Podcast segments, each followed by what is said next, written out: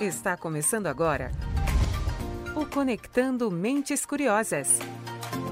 O podcast onde a transformação digital encontra o direito.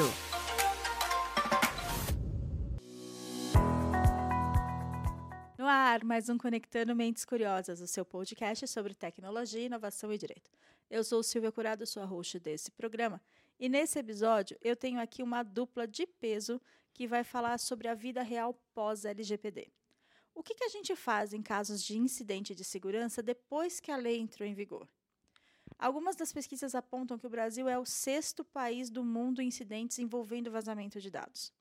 E como eu disse, eu tenho aqui hoje na mesa uma dupla de convidados de peso para explicar qual que é o impacto no dia a dia de uma companhia que passa por esse problema, que vive um incidente de segurança de vazamento de dados. Então, aqui ao meu lado, eu tenho meu primeiro convidado, que é um cientista de dados da computação, que se especializou em cibersegurança com direito a uma certificação em Harvard. Na última vez que ele esteve aqui conosco, contou que, para simplificar, sua filha de 7 anos o definiu como combatente dos vilões da internet. Ele é diretor da ICTS Protivity e vem ajudando empresas a lidarem com esse inimigo invisível. Seja muito bem-vindo de volta a esse podcast, Matheus Jacinto. Silvia, obrigado pelo convite pela da PG. Fico contente em voltar aqui. Segunda, segunda, segunda gravação que eu já venho. Espero que na terceira eu consiga pedir uma música no Fantástico. Opa! Aí sim. E para fechar minha mesa de hoje, a minha segunda mente curiosa é uma advogada que se apaixonou pela tecnologia. Ela é a nossa DPO com mais de 12 formações na área de privacidade e proteção de dados. Ela é a primeira secretária da Comissão de Privacidade e Proteção de Dados da OAB lá de Santos e acabou de ter o seu segundo livro publicado chamado Mulheres na Tecnologia. Que bom ter você de volta ao podcast, Mariana Spaide Gonçalves. Tudo bem, Silvia? É um prazer voltar aqui para a gente falar um pouquinho desse assunto interessante, desse assunto instigante, né? Tentar trazer um pouco do que a gente passa todo dia, né? E, enfim, ajudar o pessoal com algumas dúvidas. Bom, então já vou começar esse programa falando de um choque de realidade. O maior medo de qualquer companhia é ter a operação suspensa por um ataque hacker. Quando, que isso, quando isso acontece, como é que a gente mantém a empresa funcionando? E em que momento a NPD precisa ser realmente notificada? Então, Silvia, esse é, um, é, o, é, o, grande problema de um incidente, de uma, uma gestão de crises. Né? O que, que acontece? As empresas que a gente acompanha, que a gente atende é, é, durante incidentes, a gente percebe que as empresas não sabem quais são seus sistemas vitais. É, aliás, sabe quais são, mas hora que está tudo parado, a, é, a, gente faz a seguinte pergunta: o que, que precisa voltar primeiro? Qual que é o sistema que vai trazer receita para a companhia primeiro? Porque que não pode, que tem que voltar logo. A maioria das empresas não sabe. Se você perguntar para cada área, cada um vai falar do seu silo, ele olha o seu próprio umbigo. Então, é, no final do dia é tudo importante, porque cada um olha só o seu lado. Não existe, normalmente, a maioria das empresas não tem uma visão macro para entender, olha, eu preciso voltar, sei lá, ao sistema de faturamento primeiro, porque eu não posso parar de ganhar dinheiro, de receber dinheiro preciso de emitir receita. Uh, uma empresa, uma indústria, eu preciso de emitir nota para caminhão sair e levar a mercadoria para cliente. Mas nem sempre isso é tão óbvio, não é mesmo? É, então, na teoria a prática é outra, né? Esse é o grande problema. As pessoas, as empresas não se preparam para esse momento.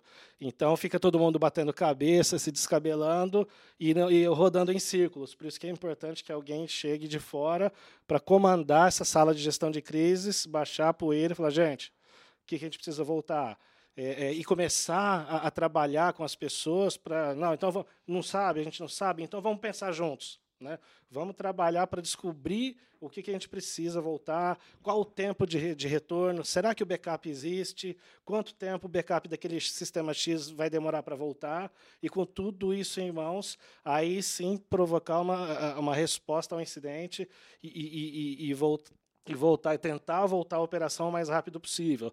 Só que durante uma investigação, durante um incidente, você tem que fazer a, a contenção, ou seja, tem que descobrir o que aconteceu, é, é, saber o que foi afetado e aí depois começar a voltar. Só que tudo isso tem que ser em paralelo, porque a empresa não pode parar.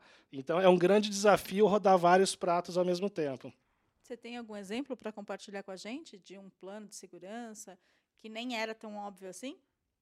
Olha, já perguntei para um cliente o o, o, qual, que, qual que era o problema, o sistema principal para ele, e até na minha na desconhecimento de negócios, porque eu sou muito focado em TI, é, um, um, supermercado falou, olha, eu preciso que o, o primeiro sistema, aliás, voltando um pouquinho, né? Ninguém sabia. Todo mundo, para todo todo mundo era importante naquela hora. Se todo mundo é importante, ninguém é importante. Né? E aí o CEO levantou e falou: olha, a gente precisa voltar ao sistema primeiro, o que recebe mercadorias no meu CD, no centro de distribuição. Aí eu parei, puxa, mas por que, que esse primeiro? Foi porque a loja, lá o mercado, lá na ponta, está vendendo, e se eu não repor mercadoria, o mercado vai fechar em dois dias, vai ficar sem mercadorias. Se o mercado fecha e eu não recebo, eu vou quebrar. Então, eu falei, olha, é, eu não tinha pensado por esse lado. Então, é, você pensa no sistema de faturamento primeiro? Na verdade, não, no, nesse caso não era. Esse setor era importante receber mercadoria para estar tá repondo, porque o faturamento dele é o que é a boca do caixa. Então, eu achei interessante essa abordagem e a gente vai conhecendo cada business tem a sua particularidade. É, e do ponto de vista jurídico, isso é importante, porque não só a parte técnica, né, quando você coloca o que, que é prioridade, né? Tudo é prioridade, nada é prioridade. Então, primeiro, o que é prioridade? Segundo, como fazer isso? Então, enquanto pessoal técnico, e é por isso que é importante essa integração. Como você falou, olha, eu não conheço a parte de negócio, de estar todo mundo junto na mesa. Normalmente a gente chama de war room, né? Fazer a sala de guerra, fazer cada local chama de um jeito. Então, tá o jurídico, tá o pessoal técnico, tá o pessoal de negócios para definir o que é a prioridade, né? o que, que aconteceu, porque eu, como jurídico, como DPO, depende da atuação da empresa, a gente consegue notificar quando. Quando que é importante. Está afetando riscos, liberdades, direitos dos titulares? Vai ter que avaliar. A gente não vai sair notificando tudo o que acontecer. Olha, qual o prazo? A lei fala num prazo razoável. O que é razoável para mim pode não ser razoável para você. Qual que é a recomendação? Dois dias úteis. Né? Então, tudo isso também costuma estar no contrato. Por isso a importância de um contrato atualizado com relação ao LGPD. Porque quando acontece uma reclamação de titular, quem vai responder? Quando acontece um incidente, olha, em que tempo você operador precisa me avisar de repente como controlador se acontecer um incidente lá. O que, que a gente precisa fazer? Então a gente acaba trabalhando todo mundo junto. Eu preciso saber o que houve, o que, que vazou, né? Como você falou, olha, foi uma lista com e-mails e nomes, por exemplo. Olha, não, aconteceu aqui, sequestraram todos os dados do servidor. Ah, mas o backup é feito no mesmo servidor. Então, então a gente tem um problema, porque aí a gente não tem o backup. Então a gente precisa entender o que aconteceu, né? Quais dados que foram para a gente avaliar. Olha, preciso notificar a NPD, preciso notificar o titular, preciso notificar os dois. Né? Tudo isso em tempo né, com base no que a lei ali sugere, na verdade, especificamente a NPD sugere, esses dois dias úteis para a gente correr, porque quando acontece um incidente é isso. Vira correria. Se você não tem um plano de emergência, por exemplo, pronto, olha, vamos criar, vamos chama fulano, chama ciclano, de negócio, de direito, de TI, a gente faz uma war room. Se você tem um plano de emergência estabelecido, melhor, porque papéis e responsabilidades não estão tá explicados. Por que, que é importante? Como você falou, do negócio. Se tudo para, perdeu a disponibilidade, que é um dos pés do tripé da segurança da informação, a gente precisa saber o que, que precisa funcionar primeiro. Então, por isso que é importante todos trabalharem juntos.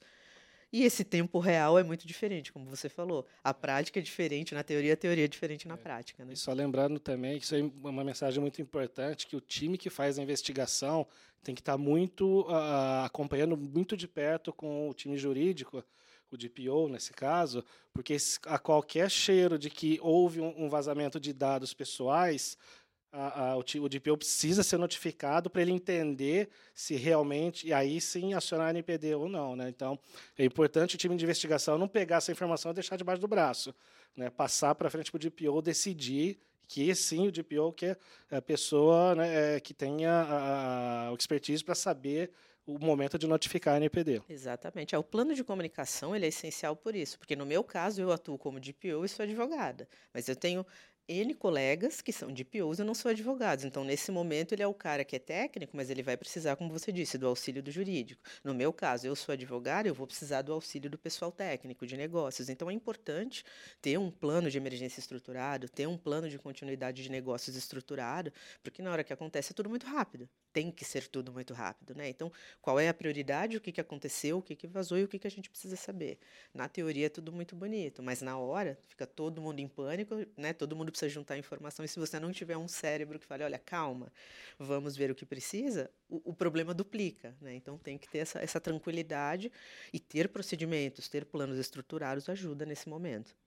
Bom, agora que vocês contaram aqui um pouquinho né, no calor da emoção ali do ataque, como é que funciona esse inimigo invisível que é esse ataque hacker, eu queria entender melhor como é que funciona a investigação depois que ele acontece. A gente até vê material falando sobre o que fazer, mas no dia a dia, como é que isso acontece de fato? E o que, que mais prejudica as empresas que não estão preparadas? É, acho que o primeiro ponto que quando a gente entra numa investigação é descobrir se a empresa tem logs. Esse é o grande, o grande ponto. É, sem log não há investigação. E sem investigação, a gente não sabe o que aconteceu, vai subir backup do jeito que veio, se é que um backup sobreviveu. Né? É, é, então é importantíssimo saber se a empresa precisa ter logs. Já respondendo a sua pergunta, então, se a, a, as empresas precisam estar preparadas para salvar seus logs, log, os eventos de, de, de banco de dados, sistemas operacionais, o basicão para a gente saber o que aconteceu. Agora, um outro ponto, também não adianta ter log e um log disponível para criptografia, porque o atacante também não é burro. Né?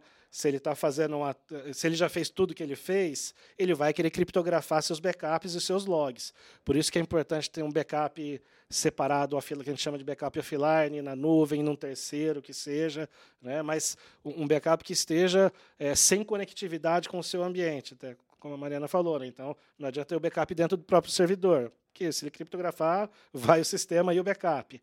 Né? Então, é importantíssimo uh, um SOC para monitorar os eventos. A gente até aproveitando um gancho, eu sei que você se veio perguntar, já vou adiantando aqui, um caso que a gente teve de monitoramento do SOC, que é o Security Operations Center, né? ou seja, analistas 24 por 7 monitorando esses eventos, esses logs de segurança. O time de TI não tem tempo para ficar olhando log, ele tem que trabalhar. Ele tem muito, ele tem o dia a dia para tocar. Então, um time que faz o monitoramento fica, fica olhando. Então, a gente viu um, no caso de um cliente que, é, num sábado, 5 da tarde, uh, foi criado um usuário com alto privilégio no Windows, o famoso domain admin. Né? E, nesse caso, a gente chama de caso de uso, uh, o analista já ligou para o cliente direto. É, cliente, você criou um usuário domain admin, ou seja, com super privilégios na rede? Ele falou, não, é, hoje a TI não trabalha, não deveria estar trabalhando. Opa, então foi um ataque. Então, ou seja, apesar de ter sido reativo porque o usuário foi criado, mas esse o SOC ele acaba sendo proativo porque ele evita o incidente. O que, que acontece? Se a gente não estivesse monitorando, o atacante ia ficar passeando na rede o final de semana inteiro, uma semana, ia copiar dados, exfiltrar dados, como a gente chama, e aí lá no final, no grande finale dele, ele ia criptografar tudo. Ou seja, a gente não ia ter log para verificar, para investigar, ia ter que a, a resposta ao incidente ia ser o quê? Tenta subir backup e, se Deus quiser, a empresa volta. Né? E aí o que, que acontece? quando a gente avisa em 40 minutos o usuário foi o, o, atacante foi bloqueado, esse usuário que que o atacante criou foi bloqueado, a gente evitou tudo que tudo isso acontecesse. E aí tinha log, porque não deu tempo dele apagar, ele nem tinha pensado em apagar log, porque ele ainda estava começando o ataque. Então, a, a, a, a, gente conseguiu investigar tudo, ver todos os passos, descobrir o endereço IP, tudo, deu para processar a empresa, etc, etc. Antes da Mariana completar, só queria fazer pedir para o Matheus fazer uma observação. Eu acho que a maioria das pessoas tem a crença de que um ataque hacker é uma coisa assim, tipo bomba, explode. E pelo que você está contando, não é bem assim que a coisa acontece. Ela leva um certo tempo para a pessoa ir lá, estudar seu sistema, começar um processo de criptografia de todos os seus sistemas, para então dizer: olha, agora eles são meus e o que, que você vai fazer com isso? É isso mesmo? É, a sensação de bomba é porque antigamente, lá atrás, quando aqueles os moleques espinhudos lá, os espinhentos lá que descobriam um vírus novo, ah, vou apertar o botão, ah, ó, derrubei o banco, que legal. Faziam pra, pela curiosidade até, né? É, só que isso acabou, porque virou um business. É, invadir clientes, empresas virou um business de, de centenas de milhões de dólares.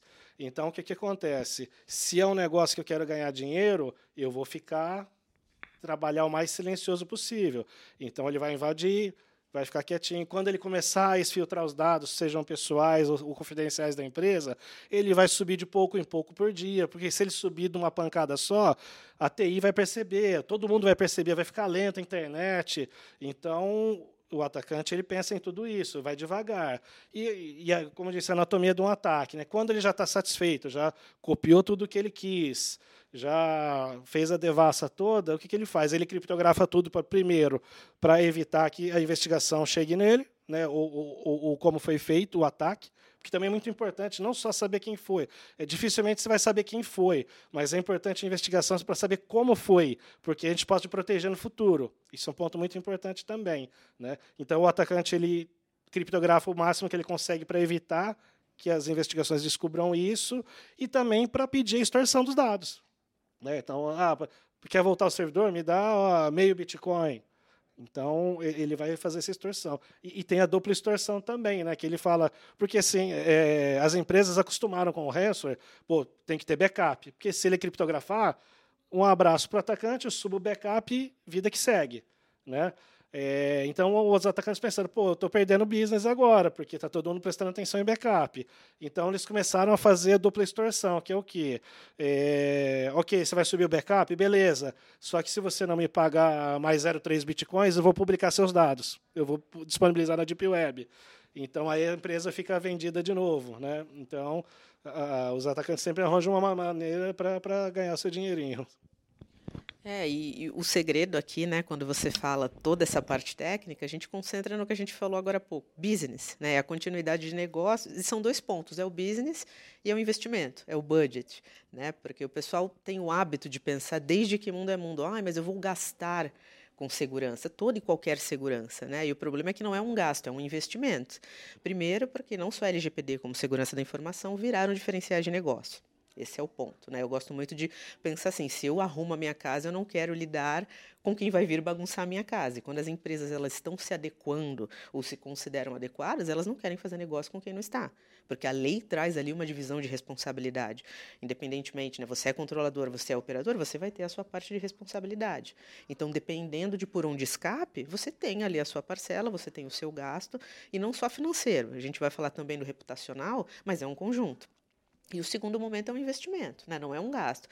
Como você falou, o SOC. Né? Olha, precisa investir em ferramenta, precisa investir em profissionais qualificados. Não é qualquer um que vai conseguir monitorar, não é qualquer sistema que vai te dar um relatório pronto, redondo, com todas as informações que você precisa. Isso custa dinheiro. Então você tem que pensar em budget para privacidade, você tem que pensar em budget para segurança da informação. E aí você vai fazer, você como empresa vai fazer aquele cálculo, né? Olha, o que, que vale mais a pena? Eu de repente investir em profissionais, eu investir em sistemas, eu investir em qualquer coisa voltada para a privacidade ou não. Dependendo do, da multa que eu receber ou do pequeno vazamento que acontecer, eu prefiro de repente pagar uma multa do que investir. E fica muito a critério do que é importante para a empresa. Né? A gente chama isso de apetite de risco. Né? A gente, como DPO, faz muitas orientações diárias. Olha, a gente sugere assim. Ai, mas assim para o negócio. Então a gente vai arrumar uma forma de não parar o negócio. Mas o ponto é o que, que vale mais. Ah, não, mas eu prefiro pagar multa do que de repente trabalhar com um banco de dados que eu não tenho rastreabilidade. Eu prefiro comprar leads, esse é um assunto que traz muita dúvida, que traz muita polêmica, né? Tudo bem, nada impede de você comprar banco de dados, mas você tem que ter rastreabilidade, você tem que ter uma segurança. Porque se isso vaza, não só para efeito de incidente, até quando um titular te questiona, viu? Da onde você tirou o meu dado? Porque eu nunca tive contato com você. E aí, na hora, você vai ter que explicar. Então, assim, é muito importante investir em ferramenta, né? A lei fala medidas técnicas, organizacionais, em todos os sentidos. Quando você está fazendo um bom contrato, isso já é uma prevenção. Porque quando acontece alguma coisa, está lá qual é a sua responsabilidade. Medidas técnicas são caras, de fato. Mas qual o tamanho do prejuízo se o dado vazar?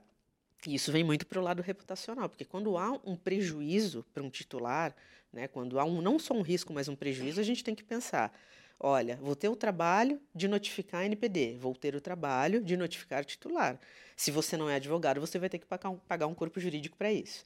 Né? Olha, como que eu vou ajustar isso aqui? De repente você vai precisar contratar uma equipe de cibersegurança, porque só o TI interno não vai dar conta. Né? Então você tem N gastos que precisam ser previstos. Fora isso, aquele titular pode entrar com uma ação. É mais gasto. Né? E o dano reputacional. Porque se você resolve dentro de casa, excelente. Você resolveu. Quando vai da porta para fora, a pior coisa que pode acontecer é para as redes sociais, que hoje tudo está nas redes sociais. Então você pagou uma multa, você tem dinheiro, olha, minha empresa é gigantesca, uma multa de 20 mil é um valor pequeno. Ok. Quando isso cai no teu Instagram, na tua rede social, as pessoas começam a compartilhar, você não perde só 20 mil reais. Você pode perder cliente, você vai perder a confiança de parceiro, a confiança de titular, e na hora que você soma tudo isso, o valor é muito maior. Então, o dano reputacional, ele acaba. Né, o que o pessoal pensa muito na famosa. Ah, os 5 milhões que fala LGPD. Tá, mas ele tem um cálculo para ser feito. Não necessariamente todo mundo vai receber uma multa de 5 milhões. Você está falando em faturamento. Quanto fatura a sua empresa?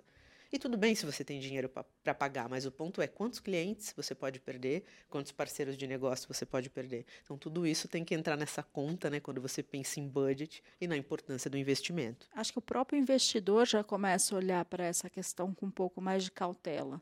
Exato. Né, porque num incidente de segurança, Matheus, Mariana, me corrijam se eu estiver errado, mas eu entendo que o dano reputacional e o dano financeiro que a empresa pode vir a ter até na necessidade de pagar um resgate de dados, enfim, isso faz a ação da companhia despencar. Isso faz com que a companhia tenha um prejuízo ali de caixa, porque vai ter que pagar em determinado momento. Enfim, o dano é muito mais extenso do que só a multa de uma NPD, uma notificação do PROCON, o que quer que seja. É isso mesmo? Exatamente. É porque é um conjunto de coisas, né? Desde o momento em que você está separando o seu budget para pagar os profissionais, para pagar as ferramentas que você precisa, mas é isso. De repente aconteceu um incidente. Não é só a multa. Você vai pagar um corpo jurídico, ainda que você tenha um jurídico interno. Vão ter acabar tendo horas extras, porque eles vão sair do que eles fazem normalmente para atender essa demanda. Né? A própria equipe técnica vai ter que entrar nisso, porque ocorreu um sequestro, corre todo mundo para ver o que está acontecendo. Né? Olha, tudo bem, vazou, foi para as redes sociais. Você começa a receber, o titular vai te acionar. Olha, eu quero danos morais, por exemplo, porque você vazou meus dados. Então, quando você está falando de dois, três, é uma coisa. Mas aí, de repente, vazou uma planilha com 5 mil titulares ali. Então, é essa conta que tem que ser feita. Né? Não é simplesmente, olha, só a multa, olha, eu tenho dinheiro para pagar. É todo o nome, o nome, a marca. Né? E fica.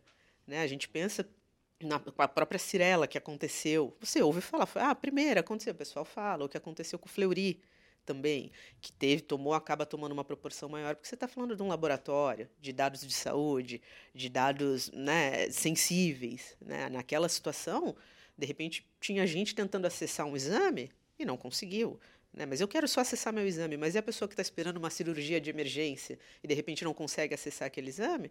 E acontece um óbito, quem responde por isso? E principalmente, quanto que isso vale? Porque óbito não tem preço. Esse é o ponto. Então é, é, é muito por essa linha, né?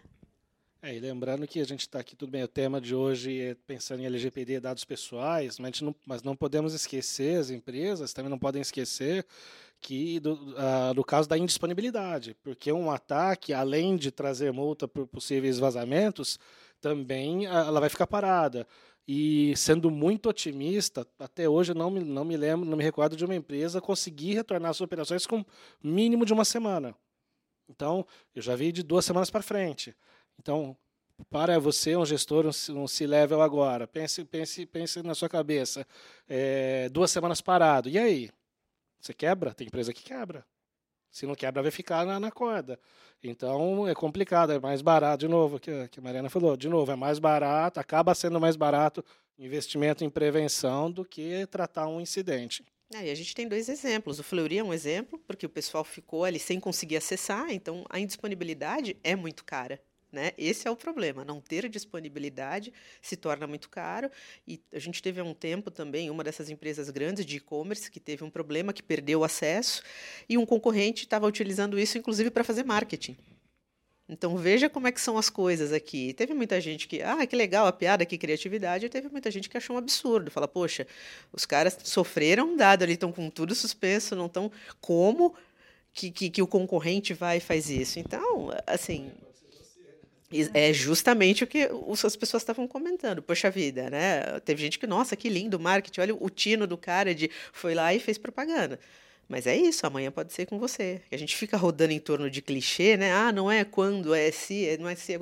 Mas é isso mesmo, né? Parece que a gente está sempre falando das mesmas coisas. Poxa, mas só fala um incidente. Poxa, mas não é o, o se, é quando.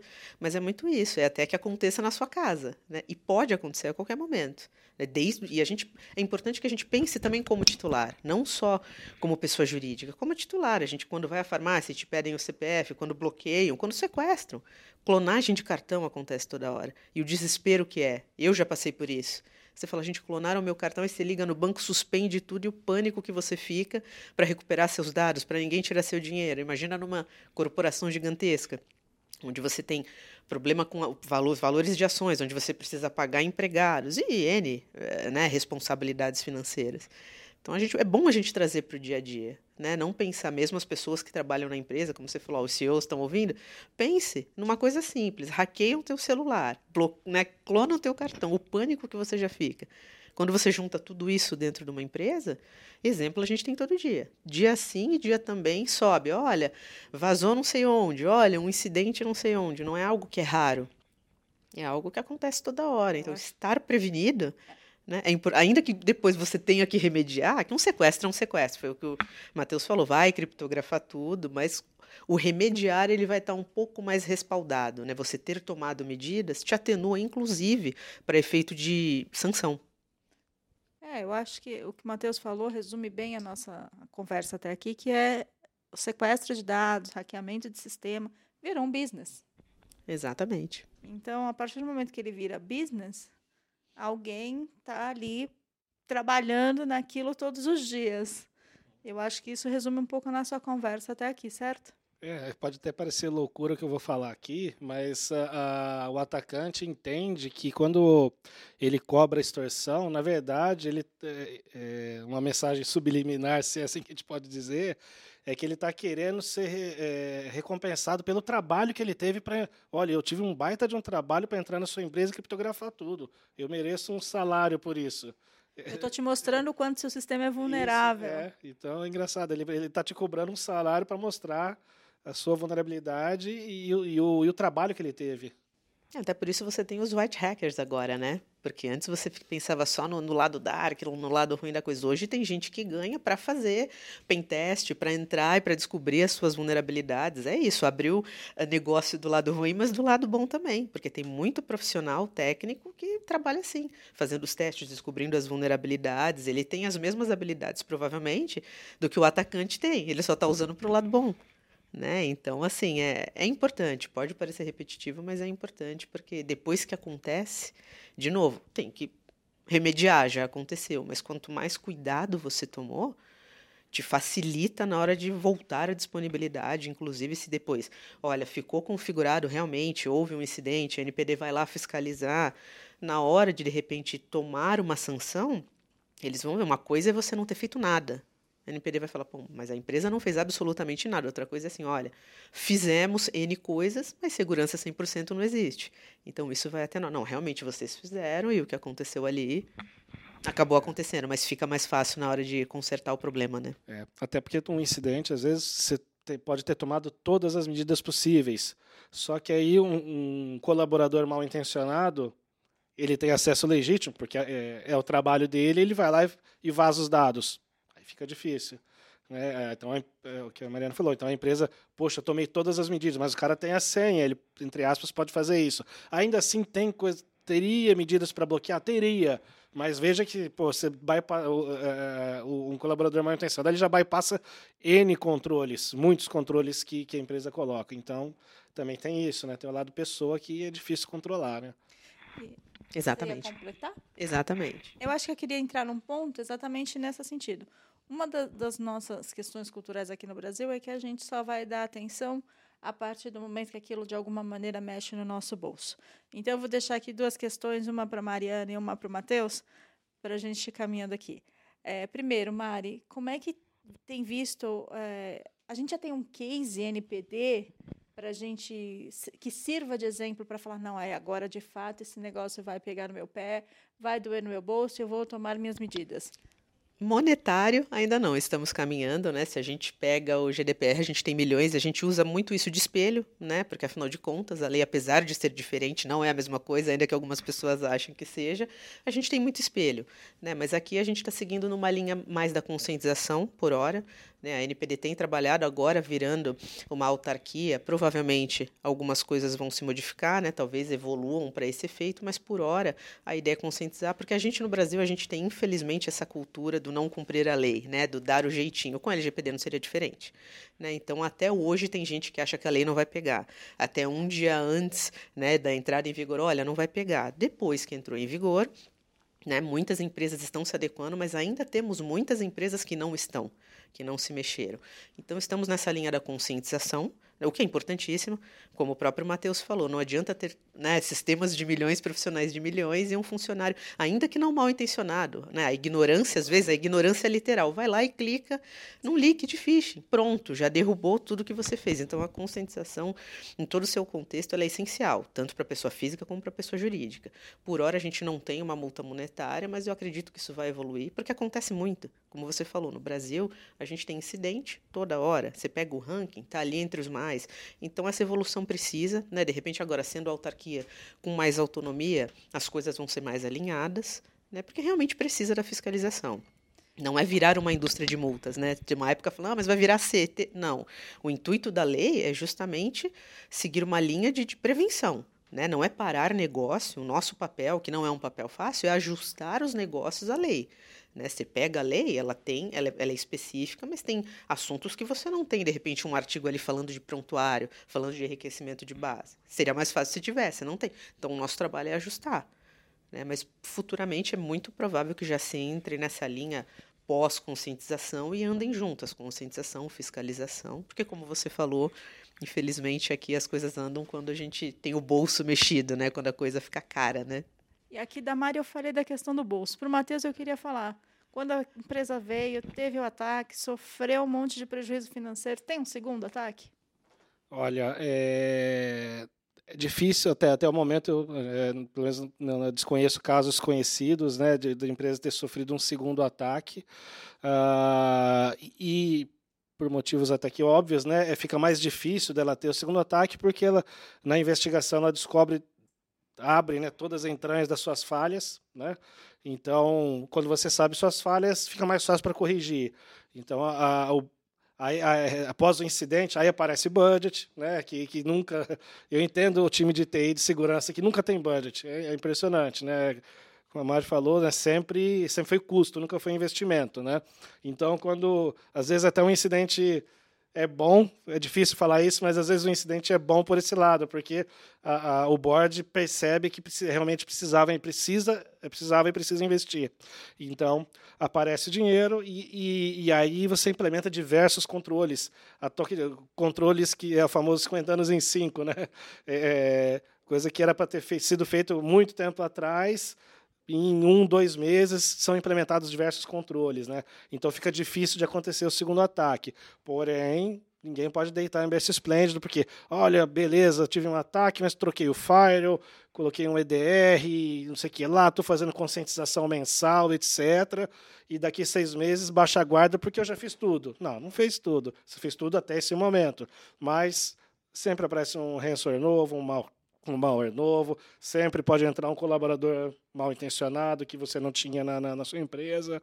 Então, é, é, é, o investimento em segurança, no mínimo, tem que ser mantido e sempre aumentar. Lógico, eu sei que tem diversas situações, economia é, pode dar problema, é difícil né, para as empresas terem budget, ninguém tem budget de orçamento infinito, mas é, não pode parar, porque é, baixou a guarda é quando o atacante está esperando. Exatamente. Eu gosto muito de fazer um paralelo. Eu atuei, antes de atuar com privacidade, com advocacia trabalhista e medicina e segurança do trabalho. E desde aquela época, a gente tem uma diferença né, da técnica, porque o incidente aqui, ele acaba, em algumas vezes, gerando problema. Lá, o incidente não te gera nenhuma consequência, o acidente gera. E as empresas sempre viam isso como, bom, mas eu vou investir em segurança, eh, eu estou gastando, mas bastava acontecer um acidente do trabalho, que aí você tinha uma consequência, aí acontecia exatamente o que você falou, são os 50 anos em né? Então, desde quanto tempo a gente fala em legislação de medicina e segurança do trabalho? Há muitos anos. E desde sempre é assim. Então, as pessoas precisam entender que segurança é um investimento. Né? Você vai esperar acontecer um acidente do trabalho, o cara perder um braço para você começar a olhar o maquinário. Né? O, o cara cair do andaime para você investir em cintos de segurança. E aqui é a mesma coisa. Você vai esperar um ransomware para você começar a investir na parte técnica, de infraestrutura. Né, para contratar profissionais e sistemas, vai esperar ter um vazamento, seu nome ir para o mercado. Né, a empresa está sendo falada nas redes sociais como, olha, aquela empresa, houve um incidente, houve vazamento.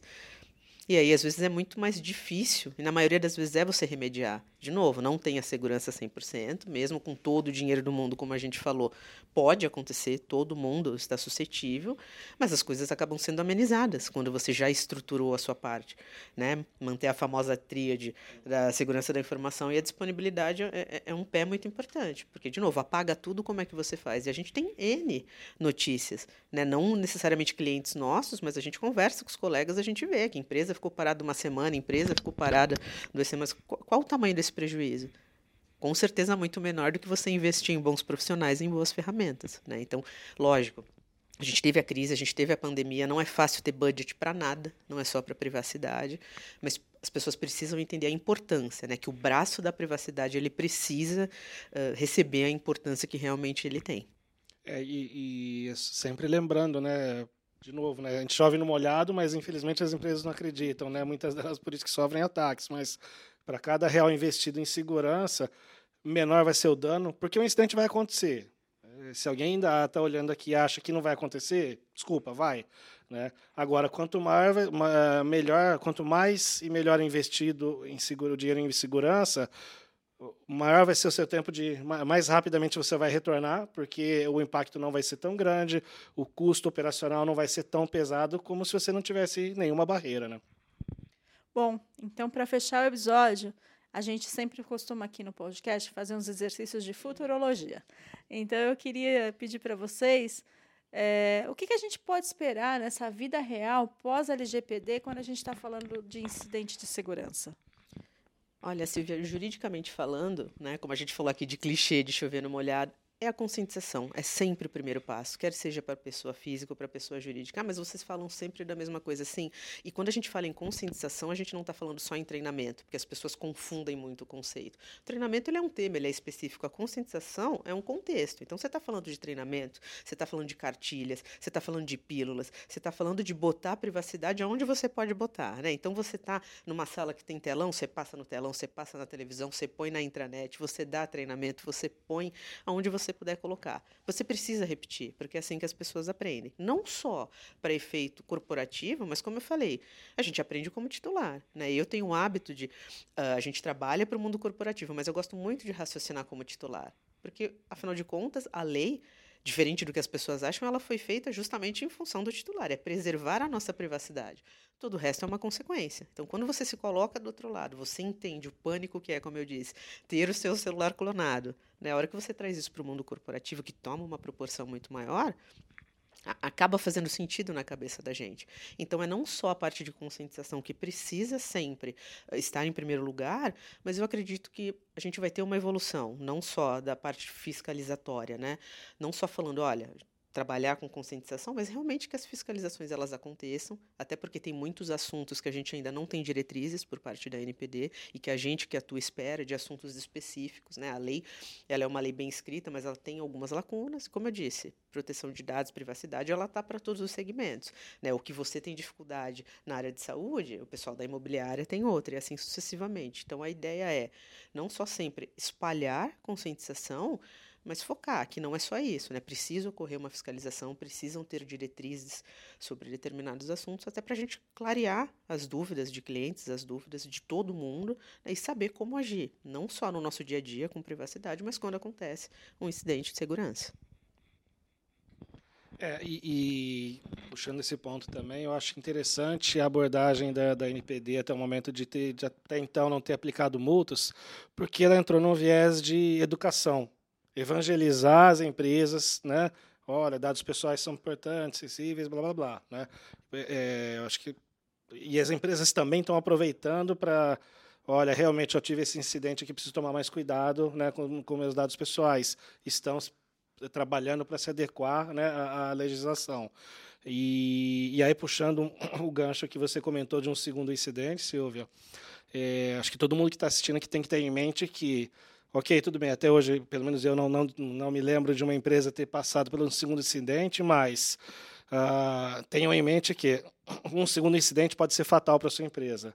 Por exemplo, a NPD não vai deixar de multar um segundo incidente de, de dados pessoais. Né? É, até, talvez até por isso que a gente, um indicativo que não teve um segundo, porque né, não apareceu muito, mas eu duvido muito que uma, uma empresa tenha um segundo vazamento de dados pessoais que ela não vá ser multada. E essa multa pode ser fatal, porque se pega lá 5 milhões no limite, né, ou o X% do faturamento, pode ser fatal para a empresa. Fora o dano reputacional, mais um mês parado, da sua operação parada. Será que sua empresa aguenta todo esse um segundo incidente? Não sei, acho que todo mundo tem que parar para pensar nisso e investir em privacidade e segurança. Exatamente, é esse o ponto, é o investimento. Não é fácil, mas é separar o budget, é ter reuniões, é ter uma equipe experiente. Quando a gente fala experiente dentro, né, porque a lei é nova aqui, a gente brinca até quando a gente vê vagas, currículos, o pessoal pede experiência 10 anos, 5 anos, não, mas a lei não tem isso ainda, calma. Mas as pessoas estão estudando, então a gente precisa investir em conscientização, investir realmente em pessoas que tenham conhecimento, em ferramentas, em tudo que a gente puder, porque vai acontecer, né? Como o Matheus falou, ainda com tudo isso vai acontecer. Mas quando acontece, uh, o estrago é um pouco menor, né? Porque como ele falou, até onde a empresa aguenta. Às vezes no primeiro ela já não aguenta. Então é esse cuidado que precisa ter. E a conscientização e a educação também às vezes custam menos. Exatamente. Do que qualquer outra coisa. A tecnologia é importante, a gente fazer todas as prevenções de software e tal, ter o jurídico, mas no final do dia, como diz a nossa head aqui, a Érica de Mello, no final do dia todo mundo somos pessoas e é nelas que a gente está, é com elas que a gente está falando. E às vezes a educação custa bem pouco. Então, com isso, eu vou encerrando aqui o nosso Conectando Mentes Curiosas de hoje, agradecendo muito a presença do Matheus por ter aceito o nosso convite de vir aqui mais uma vez compartilhar um pouquinho do seu conhecimento sobre tecnologia. Então, se você quiser deixar suas redes sociais para o pessoal trocar uma ideia, fica tá aberto o canal para você. Obrigado mais, mais, mais uma vez pelo convite, um papo sempre agradável aqui na PG. E quem quiser bater um papo comigo, falar sobre segurança, tiver dúvidas, quiser fazer perguntas, pode é, mandar mensagem no meu LinkedIn, Matheus com TH, Jacinto, J-A-C-Y-N de navio T-H-O. Tem que ser complicado, senão não tem graça, né? E pode mandar que eu, com prazer, vou responder vocês. Mais uma vez, obrigado, Silvia.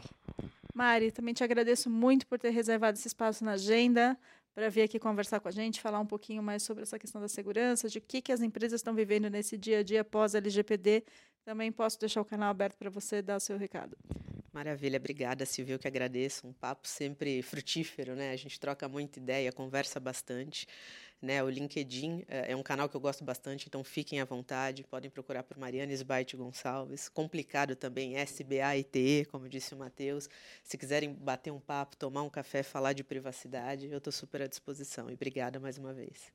Então, antes de me despedir, eu queria agradecer a todo mundo que acompanhou a gente até aqui e dizer que se, você, esse conteúdo agregou para você, vai lá, compartilha nas suas redes, que isso pode ajudar outras empresas a evitarem problemas como esse de incidente de segurança que a gente falou por aqui hoje. Se você quiser também, pode seguir o arroba PG Advogados lá no Instagram, no LinkedIn e no Facebook para acompanhar todo o conteúdo que a gente faz por aqui. Agora eu fico por aqui e te encontro no próximo Conectando Mentes Curiosas. Até lá!